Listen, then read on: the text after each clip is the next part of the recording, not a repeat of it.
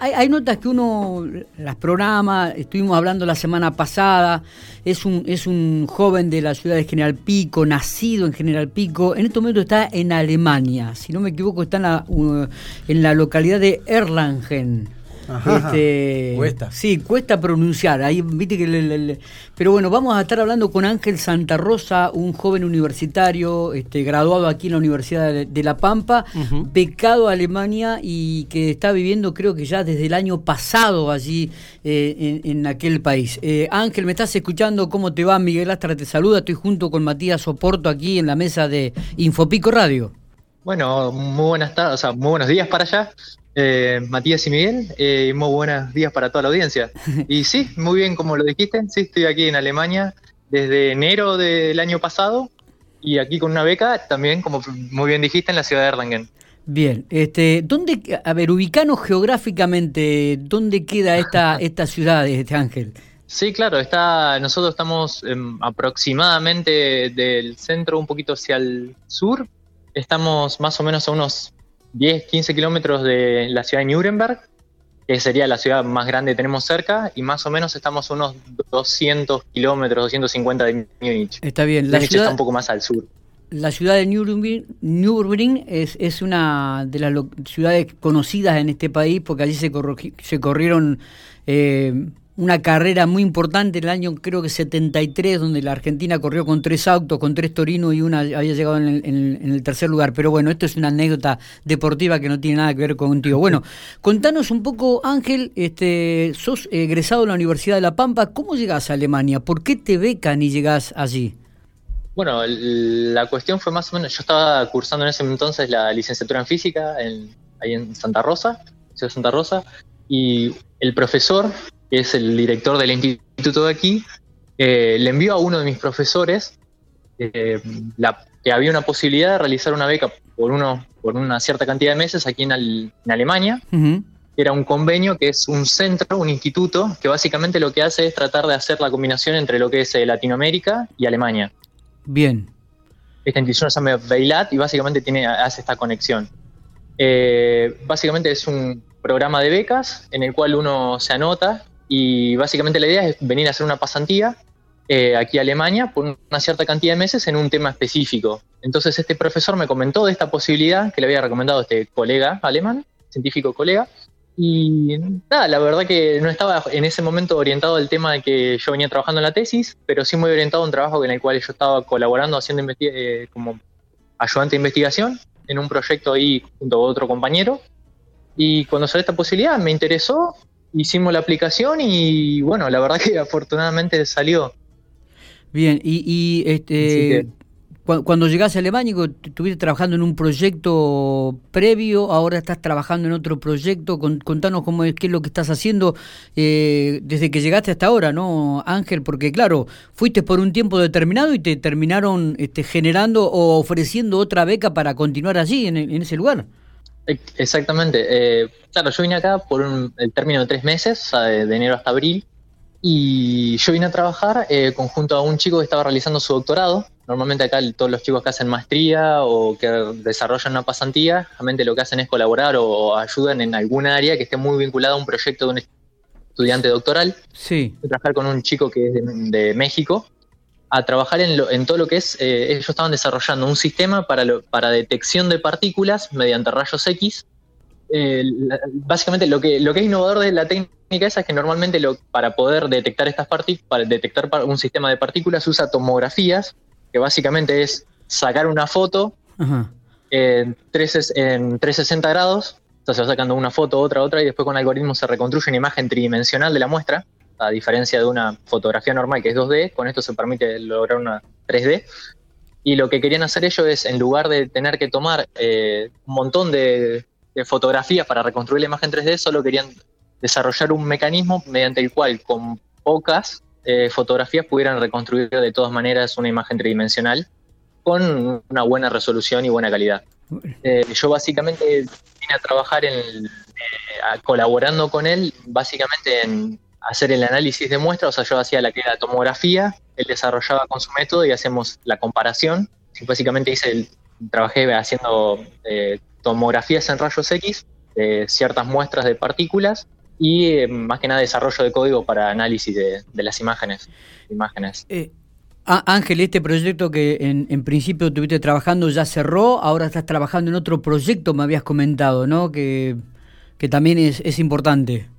Claro, ese proyecto, bueno, el chico este estaba desarrollando su doctorado, continuó con él y básicamente yo me quedé porque la, surgió la posibilidad ya que tenían una vacante eh, en un tema que es básicamente todo lo que es eh, robótica con materiales granulares. O sea, yo trabajo desarrollando ahora, eh, básicamente estudiando cómo funcionan estos sujetadores granulares en el interior.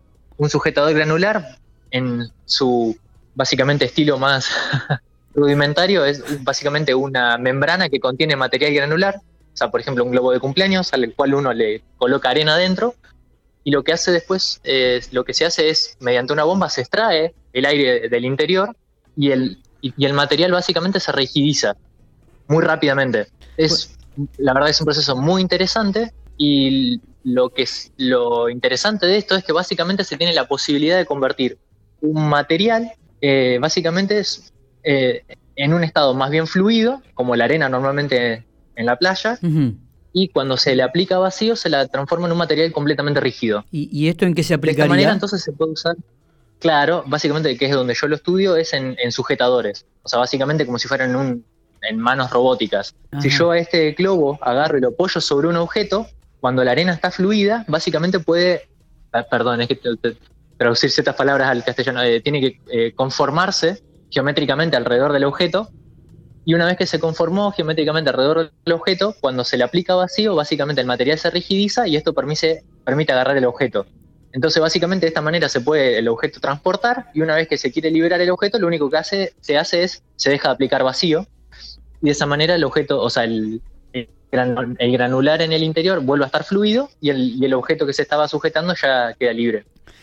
Eh, bueno, por ahí este, te, escuchamos, este, te estamos escuchando con mucha atención junto con Matías. Eh, Matías inclusive hacía el gesto, ¿no? vamos haciendo el gesto del robot que toma. Lo que vos vas nombrando, vas haciendo el relato, nosotros vamos para imaginarnos, ¿viste? De, lo que estás hablando, además de que estoy buscando en Google más o menos lo que va hablando. Eh, me imagino que, que esto, lo pueden buscar eh, como sujetador. Sí, decime. Digo que eh, esto me imagino, este Ángel, que también es un descubrimiento y que vos vas viendo tecnología y que vas actualizándote y que estás con científicos desde el primer orden mundial, ¿no? Esto te este, me imagino que te enriquece y te abrió la cabeza de, manera diferente a lo que pensabas. Eh, creo que, o sea, lo que puedo aportar a ello es, una, sí, la verdad que el nivel que hay acá es sorprendente, incluso no solo en los profesores, sino en los calafones más bajos, a los que son mis compañeros de que trabajan haciendo doctorados. Ellos, la verdad que han sido seleccionados con un proceso importante de, selección para poder estar aquí. La verdad que tienen muchas herramientas a la hora de desarrollar proyectos. Sinceramente aprendí muchísimo en todo este tiempo, porque básicamente una de las condiciones para, o sea, una de las característica que tienen los doctorados es que básicamente uno tiene un problema que, tratar, básicamente uno tiene mucha libertad a la hora de, atacar el problema y para poder atacar este problema en particular uno tiene que desarrollar o aprender un montón de herramientas para poder para poder encontrar eh, respuestas a ciertas preguntas que uno se plantea de, sobre, sobre estos, por ejemplo, en mi, en mi caso, de los sujetadores estos granulares. Me imagino. Lo eh, interesante por ahí, por ahí lo, lo, bueno de esto, de estos sujetadores, es que nosotros con, las tomografías que hacemos podemos ver las partículas en el interior y de esa manera entender cómo funcionan. Eh, Ángel, ¿en qué universidad estás en estos momentos? Sí, eh, yo estoy en la Universidad de Erlangen-Nuremberg. Bien. Eh, ¿cómo, ¿Cómo te manejas con el idioma? ¿Es inglés o, has aprendido algo de alemán? bueno, he estado estudiando un poco de alemán, no, no sé mucho, pero bueno, algo, algo estuve aprendiendo y también en el día a día eh, el, lugar donde alquilo el departamento, básicamente la vez el departamento me trata de hablar mucho en alemán y no, lo que es el instituto, se, eh, todos hablamos en inglés y por ahí de cada tanto trato de aprender un poco más de alemán. Le pido a algunos chicos que, hablemos. Siempre viste que se dice que los ingenieros argentinos o, los argentinos en general nos rebuscamos con las cosas y vemos de, otra manera. Eh, ¿Te han hecho alguna mención sobre esto ahí en Alemania? Eh, la verdad que puedo dar totalmente fe de ello. Lo cierto es que sí, y creo que una de las grandes características que tenemos en general los argentinos, o muchos, muchos argentinos científicos, ingenieros, es la creatividad que tienen. A mí lo que me pasó en general aquí es que aquí hay mucha disponibilidad de herramientas, incluso muy caras, que, se, que ellos están muy acostumbrados a usarlas. Entonces por ahí a la hora de atacar o de, atacar un problema, eh, normalmente los ciertos argentinos tienen tendencia de, en general los latinos podría decir, tienen cierta tendencia de buscar las herramientas más simples y las más rápidas para lograr el mismo, lo mismo. que por ahí ellos lo logran con muchísima más inversión, muchísimo más, incluso hasta en las cosas más simples. Pero bueno, también tiene que ver con una cuestión de que ellos fueron criados con mucha más tecnología, entonces ya tienen a la, mano esa posibilidad. Ángel, ¿cómo estás llevando el tema de la pandemia, el tema del, COVID, del coronavirus allí? Bueno, en estos últimos meses la verdad que la situación en Alemania se ha ido, ha sido muy compleja. Nosotros habíamos entrado en la tercera ola de coronavirus y no, la tasa, la tasa de muertes y de, infecciones fue muy fuerte. Eh, lo que hicieron fue eh, modificaron el, el sistema con el cual se estaba atacando el problema. Y básicamente lo que hicieron fue ahora se maneja por ciudades o sea, por regiones. Básicamente, si una ciudad hay un coeficiente que se llama el índice de incidencia, que tiene que ver con la cantidad de infectados por eh, cada 100.000 habitantes, que se da durante un periodo de, de 7 días. Y si ese, si ese valor de incidencia supera, ahora estamos, supera los 100, las 100 personas, básicamente entramos en toque de queda, o sea, solo podemos eh, estar en la calle hasta las 10 de la noche, después tenemos que estar en nuestras casas. Eh, y todo lo que es básicamente comercios cierran, a excepción de los restaurantes que tienen permitido abrir únicamente para, para retirar comida. O sea, uno compra y va y retira. Está bien. Y, a partir de 300 más o menos ahí se cierra todo. ¿Y, ahí, ya estás vacunado? ¿Te han vacunado o...? Eh, no, eh, todavía no, estoy inscrito, o sea, acá en Alemania está es voluntario y uno se puede eh, se anota y cuando está la disponibilidad a uno lo, lo llaman para poder vacunarse. Eh, yo estoy inscrito y estoy en uno de los grupos prioritarios. Está bien. sería el. Tenemos cuatro grupos y yo estoy en el tres. Eh, por eh, trabajar en la universidad. Uno de los grandes temas que se está este, cuestionando aquí en la República Argentina en este momento es la presencialidad o no de en las escuelas. ¿sí? ¿Cómo, ¿Cómo es la situación? Acá depende más que nada de la situación en cada ciudad. si, ese, si el nivel de incidencia está por arriba de 300, las clases son virtuales todo lo que es clases universitarias eh, se ha pasado a formato virtual hasta nuevo aviso y de a poco lo que son primarias y secundarias están permitiendo la presencialidad más que nada para los que son los grados iniciales, o sea, primer grado, y para los últimos años. Por ejemplo, sexto grado de primaria, sexto de secundaria. Ah, bien, bien, bien. Pero también manejan un sistema similar al que usan en Argentina, este de burbujas. Bien, claro, claro, claro. Eh, bueno, em, a ver, ¿cuándo ¿Cuándo estarías volviendo o, la idea es quedarte? Contanos un poco de, lo, de, si se puede hablar del futuro este, tuyo, Ángel. es una excelente pregunta. Y con respecto al futuro está complejo, porque cuando yo vine no había pandemia y de repente hubo pandemia mundial. O sea que, de hecho, me gusta decirlo porque suena muy loco. Eh, en cuanto al futuro, por ahora yo mi contrato es por eh, hasta el año que viene y con la posibilidad de extenderlo por un año más. Ajá honestamente ahora estoy muy enfocado en básicamente en continuar con mi trabajo aquí y desarrollarlo de la mejor manera función de las posibilidades que vayan saliendo. Si, Ahí se, ha cortado un poco. Ah, Ahí nos A ver si estás Ángel. Sí, sí, perdón, no sabía cómo cortado. Ahí está. Y, si no, la, idea básicamente es en función de las oportunidades que ya están saliendo, tratar de elegirla mejor. Si me lo pregunta ahora, me gustaría mucho la posibilidad de quedarme en Alemania o mantenerme por aquí más que nada porque me gustó mucho todas las herramientas que, puedo aprender y los equipamientos que uno tiene la posibilidad de, aquí de utilizar. ¿Y ¿Depende exclusivamente de vos o de algún ofrecimiento de la universidad que, que sí has becado, Ángel? O sea, mi, contrato tiene una cláusula que permite un año más, así que básicamente depende de, de, mi grupo de investigación en general, o sea, de mi jefe, si estamos de acuerdo en, continuar por un año más. Está bien. presumo que vos, que, que vos querés quedarte un año más. Sí, me interesaría mucho. Pero como todo, o sea, eh, hacemos acá se hace un balance de año a año de cómo fueron los resultados hasta los que se fueron llegando y básicamente cómo se va proyectando. ya que todos los financiamientos dependen de los, o sea, los financiamientos de cada proyecto dependen de lo uno cómo vaya evolucionando en ese proyecto. Claro, claro, claro, claro.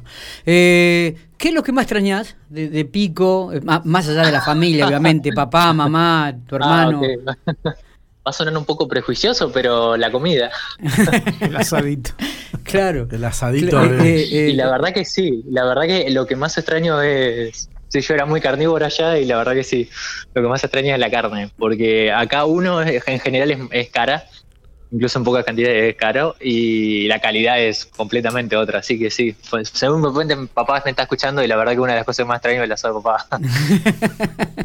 Orgulloso los papás que deben estar ahí pegados a la radio escuchando al nene que está a tanta distancia de General Pico este, y la verdad que para nosotros también es un orgullo poder tenerte eh, en, el aire de, la radio, poder que nos cuentes un poco de tu experiencia, este, y también un poco le, envidiamos esto a la familia, ¿no? El orgullo familiar de, que un hijo esté creciendo, progresando, investigando y ampliando su cabeza en otro mundo totalmente diferente al que, al que por ahí muchos viven, ¿no? Así que Ángel, no sé si eh, estás en pareja, eh, estás solo en Alemania, eh, no sé si has conocido a alguna chica alemana que de repente te hace compañía o, no. Me estás metiendo en problema con mi mamá, pero ok. ¿Cómo es? sí, estoy en pareja hace casi un año. Con una chica que es de México. Ella ah. también está haciendo, desarrollando su doctorado en nuestro instituto, pero con otro profesor en otro área. Mira vos, así que todo queda ahí. En... Ya mate quilombo familiar. Sí, todo, queda dentro de, la investigación. Ángel, este, ha sido un gustazo poder tenerte estos minutos aquí en Infopico Radio. Habíamos pactado la semana pasada de poder tenerte, poder que cuentes tu experiencia. Este, realmente ha sido un gustazo este, poder charlar con vos y que nos cuentes un poco la vida que estás llevando allí. Este, ¿Te levantás temprano? ¿Cómo, es el, día tuyo? Cuéntanos esto para ir cerrando también. Ok, sí, perfecto. Nosotros normalmente acá, o sea, tenemos horarios que son medianamente flexibles. Más o menos yo trabajo de 9 a 5 de la tarde y básicamente me eh, me levanto entre las 6 y las 7 de la mañana. Eh, con todo esto de la pandemia, eh, la verdad que me acostumbré que la, primera hora realmente la hago en mi, casa. O sea, normalmente de 8 a 9 trabajo un poquito en mi casa, después ya vengo directamente preparado a lo que es a lo que tengo que hacer aquí, al instituto, y desarrollo mis actividades y nada, después vuelvo a mi casa. En función del tiempo que tenga, normalmente tengo clases de alemán o a veces eh, aprovecho mucho porque la verdad que es muy linda la ciudad y está muy conectada en bicicleta, así que salgo muchísimo en bici, andar en bicicleta. Claro. Y después las actividades en un día normal, en lo que es laboral, eh, básicamente es, eh, tenemos reuniones más o menos una o dos veces por semana. una de las reuniones es básicamente para contar cómo uno va progresando y de paso para contar incluso los, los resultados que uno va teniendo, los enfoques que utilizó y los problemas por ahí que fueron surgiendo, para que también tanto el profesor como los colegas vayan como contribuyendo a que uno pueda, o sea, dando consejos de cómo uno puede abordar esas temáticas. Y todos los viernes tenemos eh, charlas que están dadas por gente del instituto, o sea, todo lo que son estudiantes doctorales, los que hacen, hacen estudios postdoctorales, los profesores, eh, sobre el tema que están trabajando y ahora no se hace, pero antes lo que también se hacía era cada miércoles teníamos eh, conferencias o charlas que venían profesores externos del instituto, tanto de Erlangen como otros países inclusive, sobre una temática que era de interés para el instituto. Ángel, te agradecemos estos minutos, te liberamos, te, te deseamos éxito en toda tu carrera y que bueno, si seguís o permaneces eh, un año más allí, seguramente estaremos en diálogo el año que viene o, a fin de año para ver cómo vas desarrollando esta experiencia que estás viviendo allí en Alemania. ¿eh? Sí, claro, cuando más gusten. Bueno, primero que nada, muchísimas gracias por este tiempo y por el interés que plantearon para hacerme esta entrevista. Y si me permitís, me gustaría mandarle un gran saludo a mi familia y a, a todo el personal de la universidad, básicamente porque gracias a ellos también ellos contribuyeron muchísimo a que esté a que esté aquí. Seguramente te están escuchando, así que ya lo han recibido. Abrazo grande, éxitos, Ángel. Bueno, un abrazo enorme, que sigan muy bien.